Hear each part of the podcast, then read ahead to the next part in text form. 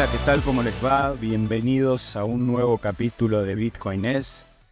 Este viaje por donde tratamos de, descubrir qué es Bitcoin desde el punto de vista tecnológico, económico y filosófico. Eh, les agradezco por estar en un nuevo capítulo conmigo. Mi nombre es Marcelo y hoy tenía muchas ganas de hacer este podcast eh, para hablar un poquito más a nivel personal eh, sobre algunas cuestiones que, han dado vueltas en mi vida profesional y comentarles algunas cositas en las que estoy trabajando. Eh, muy contento de estar aquí nuevamente con ustedes. Hacía bastante que no, que no grabamos un, un capítulo del podcast, así que bueno, bienvenidos a todos. Primero, hoy es día 2 de noviembre del año 2023 y ayer se cumplieron 15 años de que un tal Satoshi Nakamoto en un foro de criptografía presentaba Bitcoin ante el mundo. A través de su white paper, de este libro de 8 o 9 páginas, donde explica el funcionamiento de Bitcoin, eh, haciendo referencia a un montón de cosas que hoy ya damos por sentado, como la cuestión de la importancia de contar con un dinero descentralizado, con un dinero que no esté basado en la confianza hacia terceros, bancos, estados o llamémosle como queramos a esos intermediarios, y que sea un dinero que en cambio de estar basado en la confianza, esté basado en matemática, en criptografía. Y bueno, 15 años que realmente es muy poco si lo evaluamos desde el punto de vista histórico de la historia monetaria, pero que para todos los que, que, los que están desde hace años, yo hace tres años que estoy sumergido en este mundo de Bitcoin, maravillado todos los días aprendiendo cosas nuevas y como siempre le comento a la gente cuando, cuando habla de Bitcoin, para mí ha sido un viaje increíble Estoy seguro que aprendí mucho más en estos últimos tres años eh, respecto a un montón de temas, ya sean económicos, filosóficos, de comportamiento humano, historia, que, en todo el tiempo que había estudiado eh, en una educación formal. Así que agradezco a este tal Satoshi por habernos traído este invento maravilloso hace ya 15 años. Y bueno, como les decía, eh, hoy iba a hablar algo más eh, de algún tema, un tema un poco más personal. Yo en el, en el, creo que en el segundo capítulo de Bitcoin es le conté cómo había entrado al mundo Bitcoin, ¿sí? a, partir de, mi necesidad de, mudarme a España y esa necesidad de, de, mudar nuestro capital, de traernos nuestro poco o mucho capital que hayamos logrado acumular en nuestro tiempo de trabajo, cómo hacía para moverlo de una jurisdicción a otra. Y fue ese el descubrimiento de Bitcoin por parte mía. En ese momento me di cuenta de que existía una tecnología en la que 10 minutos después yo podía mover mi capital, mi dinero sin ningún intermediario, sin eh, esperar el permiso de nadie, de forma anónima, segura, y para mí eso fue una apertura de cabeza, o sea, fue un, clic que hizo en mi cabeza de descubrir el potencial que tenía esto. Así que el resto, bueno, ya lo hablamos en, otros capítulos, pero hoy les quería comentar un poquito algunas cosas que me estuvieron pasando en mi vida laboral durante el último año. Eh, yo cuando me vine a Argentina, los últimos años, eh, particularmente el último año y medio, eh, a nivel empresario fueron años muy duros por cuestiones económicas y sociales de Argentina. Eh, por lo tanto, cuando me vine aquí a España era como que estaba pasando una etapa de duelo personal o duelo desde el punto de vista de emprendedor. Yo realmente me considero emprendedor desde que soy chico. He tenido varios negocios, la mayoría de ellos eh, no fracasos, pero sí negocios que no, no, no, no, no, se desarrollaron por ahí como, como uno esperaba.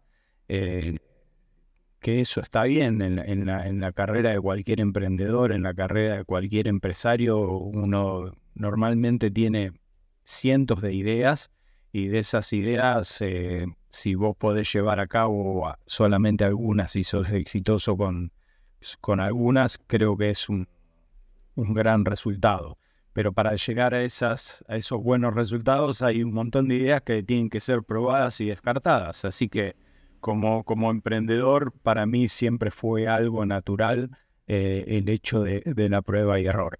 Pero bueno, como les decía, los últimos años eh, habían sido bastante, bastante duros desde el punto de vista eh, de, de, mi carrera como, como empresario, como emprendedor. Entonces, cuando me vine aquí a España, me había venido como una especie de, duelo o, pocas ganas, poca poco incentivo a emprender, a hacer algo nuevo. Y estuve probando con, algunos trabajos eh, interesantes, en, que en su momento me, parecían interesantes, pero nada, uno cuando, cuando está acostumbrado a emprender, a manejar sus tiempos, a ser su propio jefe, esa frase tan que está tan trillada hoy, ¿no?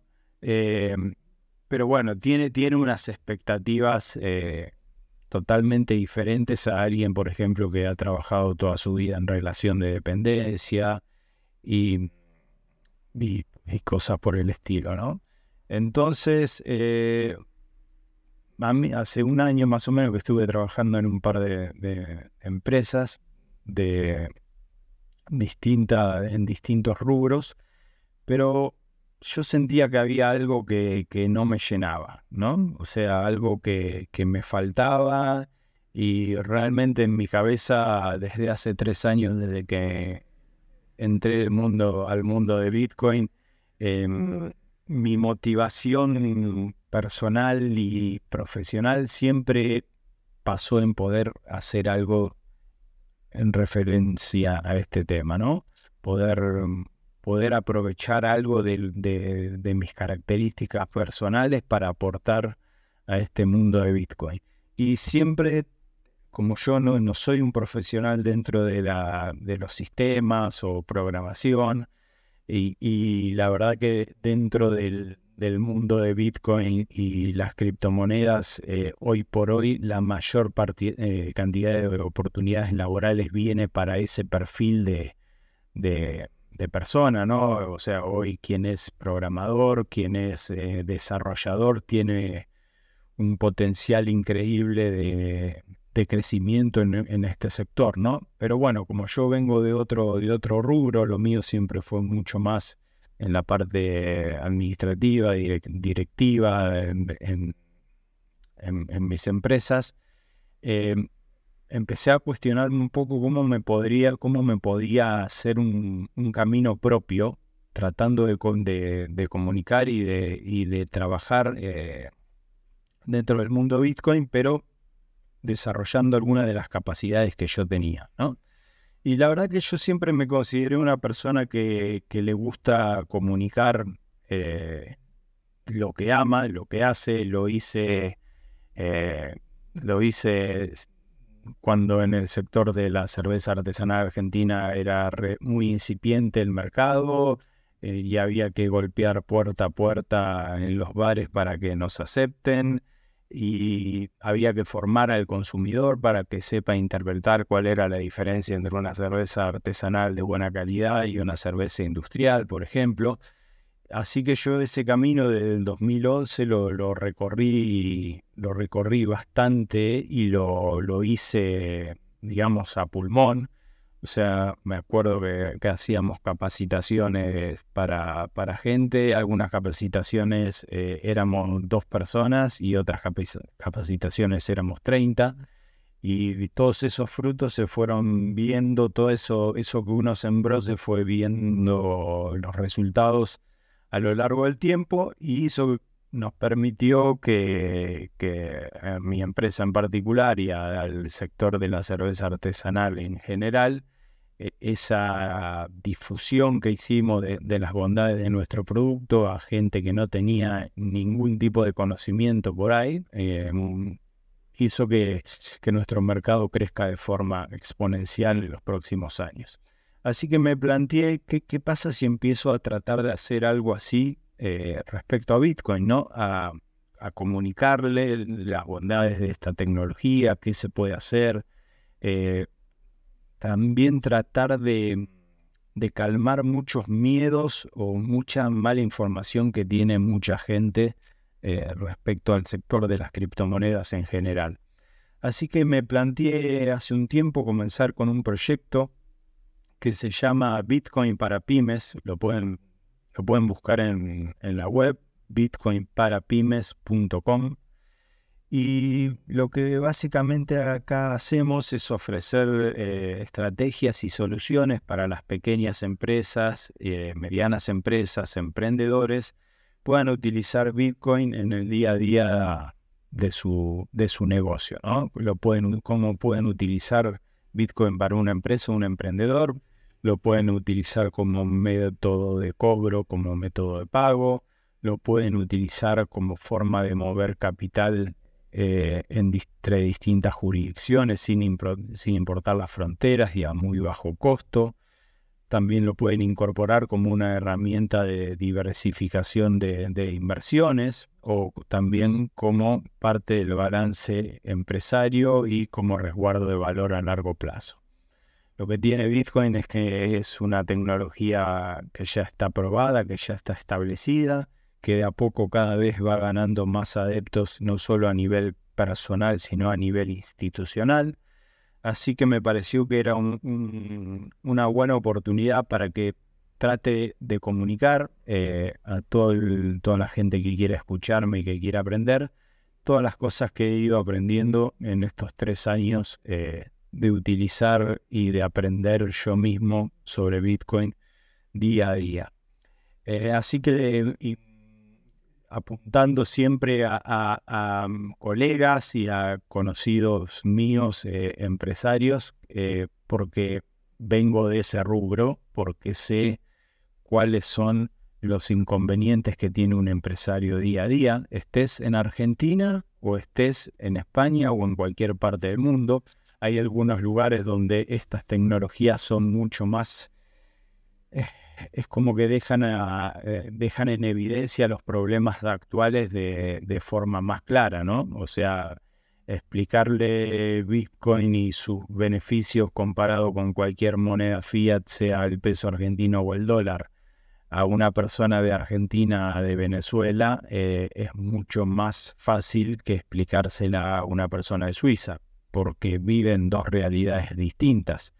Así que digamos, mi idea siempre es que aprovechando la experiencia que uno tiene de haber nacido, de haber vivido y de haber palpado en primera persona las diversas crisis sociales y económicas que tuvimos en Argentina, crisis donde vivimos inflaciones como el actual de 140% anual, devaluaciones bruscas donde la moneda se devalúa un 50% en un día, eh, falta de insumos para producir, eh, no sé, expropiación de nuestro capital, eh, todo el mundo recuerda el corralito y, todas esas, todas esas yerbas. Así que muchas veces uno trata, cuando está acá en el primer mundo, ¿no? y comienza a ver algunas similitudes de lo que eran nuestros países de Latinoamérica hace 10, 15 años, cuando comenzas a ver eh, inflaciones del 10% anual. Yo me acuerdo en Argentina cuando comenzó todo esto alrededor del año 2008, cuando se empezaron a truchar las estadísticas del INDEC, la inflación era del 10% anual y 12, 13 años después estamos en las puertas de una hiperinflación. Em, las cosas comienzan así, gradualmente y después de golpe, ¿no? Eh, así que bueno, muchas veces cuando hablo con gente acá, eh, digo, yo soy de Argentina y vengo del futuro, ¿no? Es una frase graciosa, pero que tiene mucho de realidad, porque uno ve ciertas similitudes de cosas que están pasando en Europa, en Estados Unidos, que nos pasaron a nosotros hace un tiempo atrás. Em, sobre todo políticas populistas que sabemos cómo terminan, ¿no? con emisión monetaria, con devaluaciones de nuestra moneda, con pérdida del poder adquisitivo. Y bueno, como empresarios uno tiene que estar preparado para todo eso. Vivas en Argentina, en Suiza, en España o en Estados Unidos, a la larga termina tocando. Y está bueno poder estar preparado de antemano y por lo menos tener el conocimiento de qué es Bitcoin, cómo funciona, cuál es la diferencia entre un nodo, un minero y un usuario, eh, por qué son 21 millones y no se puede cambiar, o sea, hay un montón de cosas que, que, voy tratando de capacitar a la gente para que deje de, que no solo le suene de oído, sino que tenga un conocimiento un poco más firme al respecto y pueda decidir si le interesa utilizarlo, si le interesa comprarlo para guardar a largo plazo o si no le interesa, pero por lo menos que tengan el conocimiento de una tecnología que a mi modo de vista vino a cambiar las cosas. Así que estoy con eso, estoy, vamos a ponernos un poquito más las pilas con este podcast, vamos a, darle más, más prioridad, vamos a, tratar de, de, empezar a traer algunos invitados también, algunos amigos que he ido haciendo aquí en España, eh, donde hay una comunidad bitcoiner realmente increíble también, probablemente apuntando a otro target, ¿no? Nosotros desde el punto de vista normalmente argentino en Latinoamérica somos usuarios que entramos a Bitcoin principalmente por, por la parte económica y es debido a las crisis sociales y económicas que, sufrimos en nuestros países. Y acá el europeo, el español, eh, por ahí está más, eh, agarran Bitcoin más por el lado del cypherpunk, de, de, la privacidad, de, ese, de esa cuestión filosófica o de origen que tiene Bitcoin. Y la parte económica o de transacciones es menos primordial para ellos. Pero bueno, eh, como les decía, estoy, estoy trabajando también con, para darle un poco más de prioridad al podcast con este emprendimiento de Bitcoin para pymes, que si tienen algún conocido, algún empresario, emprendedor que le interese conocer un poco más a fondo sobre qué es Bitcoin, cómo utilizarlo, para qué nos sirve, qué viene a cambiar, eh, les los invito a que visiten esta página. Y bueno, esperemos que próximamente nos encontremos con alguna otra temática. Hoy fue un poco más a nivel personal, pero quería compartirlo con ustedes porque, bueno, eran, son momentos de cambio para mí, momentos también de donde vuelvo a encontrar esa, esa motivación y esas ganas de, de crecer y de emprender eh, yo mismo nuevamente, que se me habían ido durante tanto tiempo y de a poco van volviendo. Y creo que hay algo fundamental para que todo emprendedor sabe y que si uno no cree en lo que hace, si uno no ama en lo que hace, eh, no hay forma de que el producto sea bueno, no hay forma que el resultado a la larga sea bueno. Eh, y es algo que nos cuesta a veces, eh, nos cuesta o nos, nos terminamos engañando a nosotros mismos o nos mentimos a nosotros mismos pensando que podemos hacer algo en lo que no creemos y al fin y al cabo nos termina, nos termina jugando en contra, nos termina haciendo mal a nuestra cabeza, mal a la salud. Em, así que bueno, es momento de tirarse a la pileta nuevamente. Eh, en este caso haciendo algo que disfruto, que es comunicar sobre Bitcoin. Y espero que me acompañen en este viaje. Los espero en un próximo capítulo. Gracias por estar conmigo nuevamente.